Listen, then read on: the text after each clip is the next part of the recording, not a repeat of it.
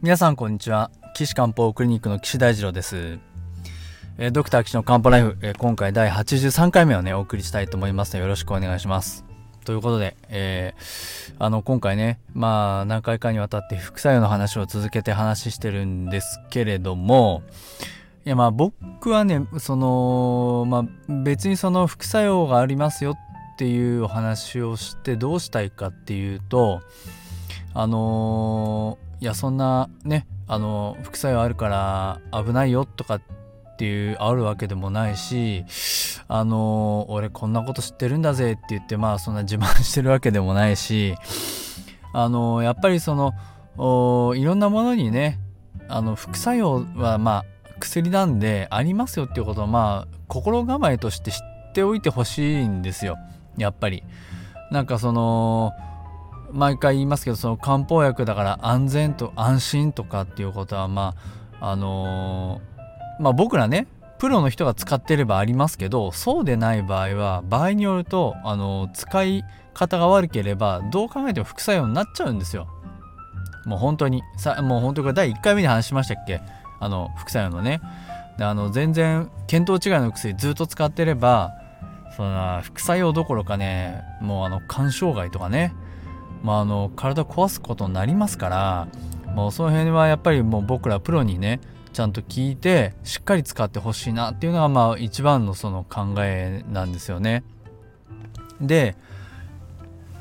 えっ、ー、と今回はねちょっとお話ししたいのはあの市販の薬でもねいろいろそのね漢方薬っぽくないんですけどうわ漢方薬じゃんっていうのは結構いっぱいあるんですよ皆さんご存知です？あの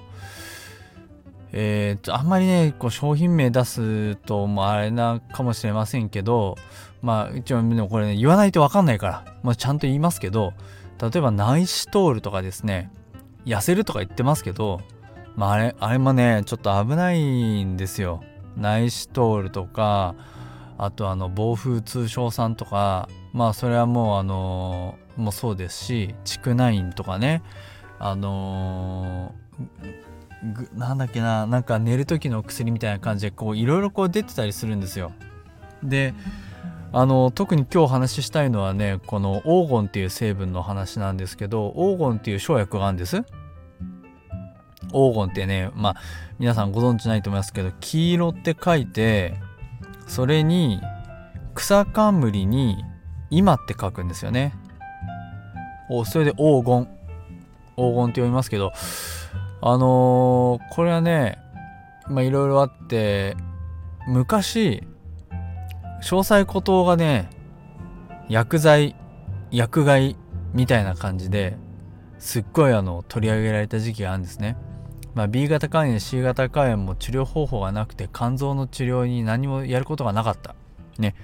そんな時に肝炎に対してじゃあ漢方だったら詳細ことを使うんだよねっていうのがあってじゃあそれがっつりやってみようぜって言ってみんな使ってみたんですよ。そしたらあの良くなる何割かはね良くなったんですけど何割かはならなくてであの肺間質性肺炎っていうね間質性肺まあ実質もあるんですよ。実質の肺炎っていうのは普通にこの細菌性の肺炎のことですけど実質じゃないところのあの間質性肺炎っていうのがこう副作用で出ましてえー、むっちゃ取り上げられたんですよ。漢方ダメだみたいな。もう漢方なんか使うなみたいな。まあ、そんな風潮がですね日本の日本中にこう蔓延してしまったんですけどでもこれねよく考えてみてくださいよ。肝炎っていうだけでねちゃんと詳細口頭の使い方もきちんと考えないで片っ端から肝炎の人に飲ませたっていうそういう事実があるわけですよね。これもうね毎回もう前回からも言ってますけど第1回目でも言いましたけど合わない人に飲ませたらいかんのですよ漢方薬は。ね。あのー、現代医薬はあのー、同じような例えば風邪ひいたっていう人にこう風邪薬飲まして何パーセント良くなりましたとかあの発熱の日数が何日間減少しましたとかあの咽頭痛の期間は何日間でになりましたとかっていうのをまあやってまあ要は何何パーセントか何十パーセントかね。あの野球だったら3割バッターもすごいですけどもうちょっとね強くなってもらわないと困りますけどいや7割ぐらい聞けば同じっていうねそういうことなんですね。現代医学って。ただ、まあ、僕ら漢方の医者っていうのは薬を使い分けて中身をあのさじ加減してそれぞれの人に100%効きかせたい治療させたいっていうのはですね目標なんですよね。だからその肝炎って言ったってねあの若い人年寄りの人力ある人ない人胃腸が強い人弱い人冷え性の人暑がりの人ってもうさまざまいるわけですよ。本当ですよ。なんですけどそれを片っ端からひっくるめて全部詳細ことを飲ませろって言ってね治るはずないんですよね。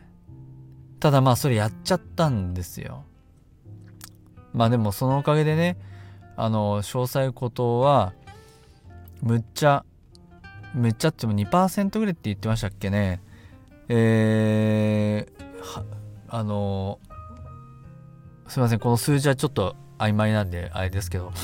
肺繊維症っていうのが出ちゃうよっていうのがまあ分かったんですねこの実験で。だからでそこからまたいろいろ研究が進んでですね今はですね黄金っていうその成分が実は間質性肺炎に関与してる可能性が非常に高いよっていうことが分かってるんです。でそういう過去があってですねあの今ナイシトールの話しましたけどナイシトール何使ってるか知ってます？痩せ薬ですって。そんなのね言っちゃ悪いけどまあちょっと本当に信じる人もどうかと思いますけどでそのナイシトール。でしかも含有量あのすごいいっぱい入ってますみたいのをテレビで一生懸命宣伝してるじゃないですか。であれは僕ら漢方医からすればもうなんかうんなんだそりゃっていう そういう使い方なんですよ。痩せる？危ないね。うんでしかもやっぱりほらもうね何回も繰り返して言ってますけど漢方薬ってその人に合った使い方をしないといけないんですよ。合わない。もう本当に。だからねああやってガンガン CM で煽って痩せ薬って言って売りますってなった時にあのまあもしねこう肝機能障害とかも来るわけですよ。肝臓が悪くなっちゃう。ね AST、ALT、LDH とか上がってきちゃう。ねそれ絶対可能性としてはあるんですけどそれをまあ会社はね保証してくれればいいですけどそっから先その漢方薬ってもうダメじゃんってなったというのはねもう本当に非常に困るんですよね。やめてほしい。なので暴風通商さんとかねあのえー、大細こととかねそう気軽に飲むのはねほんとやめてほしいなと思ってます。でそれ以外にもねあのいろんな成分の副作用が報告されてましてまああのー、肝臓っていうのは、まあ、メジャーですよね。えっと翼肝酸とかにも入ってるんですよこれが。グリチルリチンっていう成分が肝臓に入ってましてそれを取りすぎるとねギアルデアルドステロン症っていうのになっちゃうんですね。だアルドステロンは高くないんだけどグリチルリチンいっぱい取っちゃうことでそれに似た現象がギャーンと起こっちゃうんですよね。まああの名前だけ覚えててもどうしようもないんですけど症状としてはですねむくみが急に出てで血圧が急に高くなってで血液取るとカリウムの数値が下がっちゃってますっていうそういう現象が起こるんですよね。いやこれねあの翼管酸にも肝臓含まれてるんですよ。ねで翼管酸みんな聞いたことあるでしょ、まあ、最近あの認知症によく使ってますけどね。あれねこれもね本当にね使い方みんな間違ってるんですよ。間違ってる。認知症がなるわけじゃないんですよあれ。翼管酸すごいいい薬ですけど。僕もよく使います。ね。でもこれねあの皆さんに翼患ん出すのはこれボケの薬じゃないですがだ違うんですよね。あの認知症の人はね急に怒ったり暴力振るったり暴言吐いたりとかねなんかそういうこう周りの人をすごい困らせることがあるんですよ。そういうのを周辺症状って言うんです。でじゃあメインの中枢症状っていうのはどういうかというと物を忘れちゃうっていうね。記憶障害っていうのがメインなんですけどそれの周りにその興奮しちゃうっていう現象が起こってそれを周辺症状ってその周辺症状を抑えるねなくすわけじゃないですよ。抑えるっていうのに効果がありますよって出てるんですよ。ね。これをね巷のお医者さんはみんな分かってないもう本当に認知症って言えばもうみんなねよく換算飲ませて治ると思ってんだね。もうほんと勘弁してほしいですよ。それで、これねほんと詳細孤島と一緒。もうこれ飲ませるでしょ？片っ端から。そうするとねこの肝臓によるねあのギアルドステロン症が出るわけですよ。むくむでしょ？血圧上がるでしょ？だからね翼管酸飲んでる人よく見るとねむくみを取る利尿剤と血圧を下げる高圧剤がね出てたりするんですよ。でしかもそこにカリウムを補充する薬とかが入ってたりしたらもうねこれねよもう本末転倒ですよ。効かない翼管酸飲ませながらそれで起こったギアルドステロン症を薬で抑えていくっていうね利尿剤高圧剤カリウム補充薬。こうもね本末転倒で危ないですこれはもう本当に。だって周辺症状ないのに飲ませてねこの人翼患さんで僕のあの認知症で見てる人なんかもうみんなね片っ端から翼患さん飲んでる人いますけど必要ない人にはもうすぐやめてくれっつってやめてもらってます。うん。でこれね良くないのはね施設の人とかもみんなねなんかね翼患さん翼患さんって知ってるんですよね。中途半端に。ね。先生翼患さんとか飲ませなくていいんですか？とかってねこう言ってくるんですよね。まあいいんですよ。いいですけどまあもうちょっとねこうねあのちゃんと勉強してほしいなと最近思っている次第でございます。いやーまあ今日ちょっとあの詳細孤島と暴風通商さんと大細孤島のねそういうあの間質性肺炎とえー、グリチルリチンのギアルゼステロン症についてお話ししましたけど副作用ね必ずありますし僕ら専門家はそれ注意しながら治療してますんでね。あのー、漢方薬で治療する時は是非専門家に相談してください。そんな岸漢方クリニックの専門家はですね私ですけれども、えー、治療を受け付けておりますしこの番組でね取り上げてほしいご質問も受け付けております、えー、ホームページのお問い合わせフォームからご連絡ください、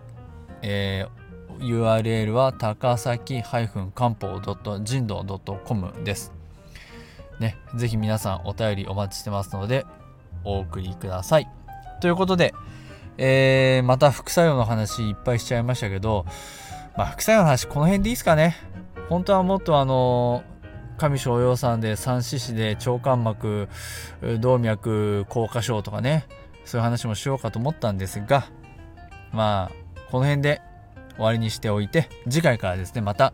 あのお悩み相談ねお送りしたいなと思います。いやちょっとあの副作用については皆さんねあの僕らも注意してますんであの安易に漢方薬を捉えてほしくないなというふうに考えております。ということで皆さんまた次回お会いしましょう。さようなら。